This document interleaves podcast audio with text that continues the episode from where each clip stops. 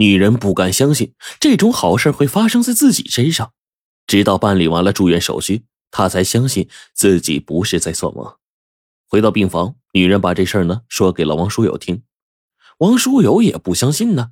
女人就拿出了名片，王书友就翻来覆去看了两遍，还是半信半疑。咱跟他素不相识，他为啥帮咱呢？这时候，小王跟进来了，看这两口子心神不安、糊里糊涂的，笑着解释说：“哎呀，你们呐太幸运了，我们徐总啊可是有名的慈善家。大叔，你就安心治病吧。”王斌听说他爹住进医院了，就赶忙请假跑到医院探望。听他娘说有个好心人为他爹交了住院费，是又意外又惊喜啊。虽说交的押金，嗯，离做手术还不够，但是起码这个月的透析费用是够了。他就满怀感激的说：“爹，这个人是咱们大恩人，他住哪儿啊？我当面谢谢他去。”王书友就拿出了名片，递给了儿子。王兵呢，就按照名片上的地址来到了宏大公司，求见徐总。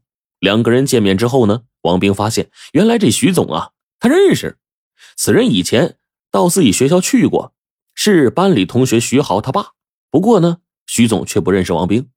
听完他自我介绍之后，很是热情，就伸手拉住王兵的手说：“哎呦，原来你是那个病人的儿子呀！哎呀，小伙子呀，听说你要给你爸爸捐肾，哎，太了不起了，是个男子汉。”王兵就很不好意思：“ 徐总，太谢谢您了，要不是您帮忙的话，我们家这次就真的没办法了。”哎，小事啊，不足挂齿。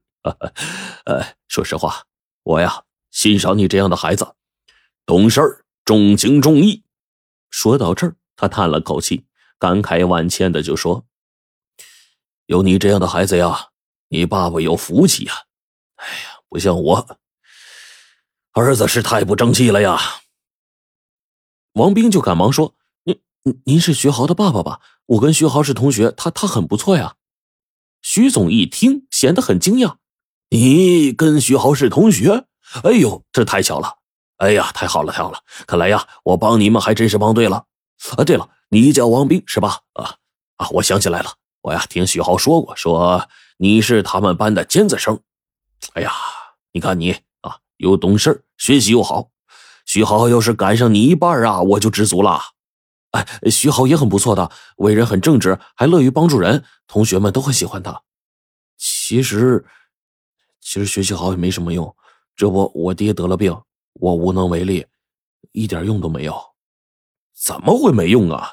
如果徐总一顿，心想：嗯，火候还未到，不能着急，就装口说：“你呀，也不用灰心啊，一定会有办法的。”啊，对了，换肾手术很昂贵的呀，你们要早做准备啊。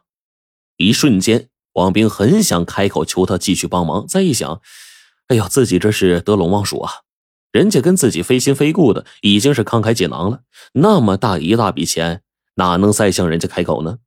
想到这儿，他只说：“我会想办法的。”徐总也说：“说，只要我能帮上，我一定尽力啊。”时间过得很快，距离高考只剩半个月了。这一天呢，王兵他娘啊，突然来到学校找王兵，见到儿子之后，他娘就哭了：“ 兵儿啊，你爹他……”他他没打好谱啊，这可咋办呢？原来呀，今天上午他在王书友去做透析的时候收拾病床，没想到在王书友的枕头下面发现了一小包纸。他打开一看，里面是十几片白色的小药片，他就心中怀疑，拿去问医生，竟然是安眠药。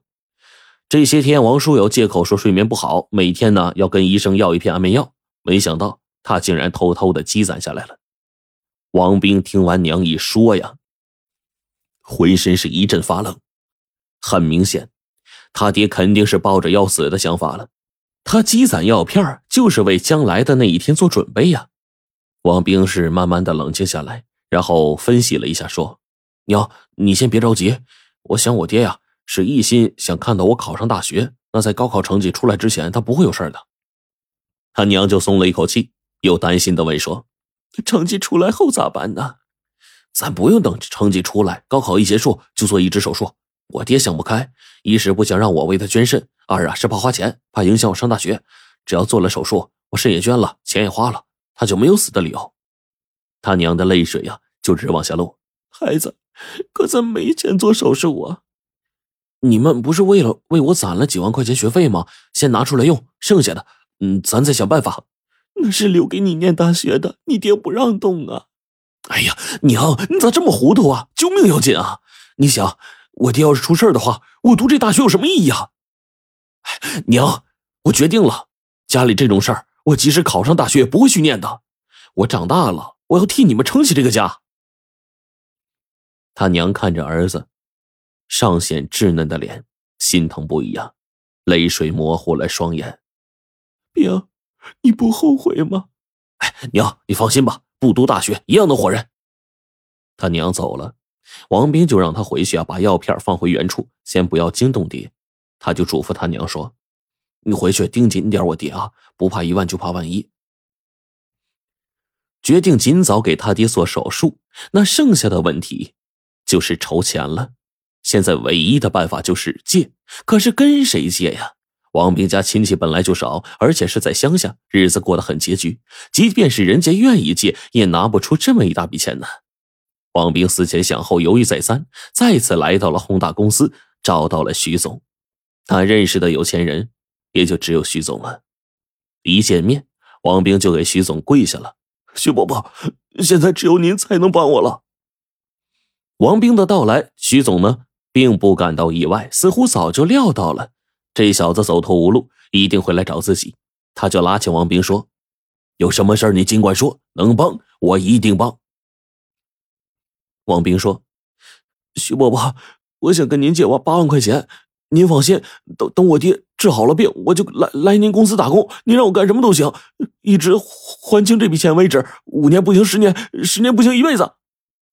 徐总就感慨呀：“孩子，你太让我感动了，你这是要卖身呢？你呀！”他踱着步，心里呢大概在犹豫不决。这毕竟不是一个小钱啊。王兵心神不定的等待着，终于，徐总啊站住了，说。冲你这份孝心呐，我答应你。顿时，王兵啊热泪盈眶啊！徐总，谢谢谢谢。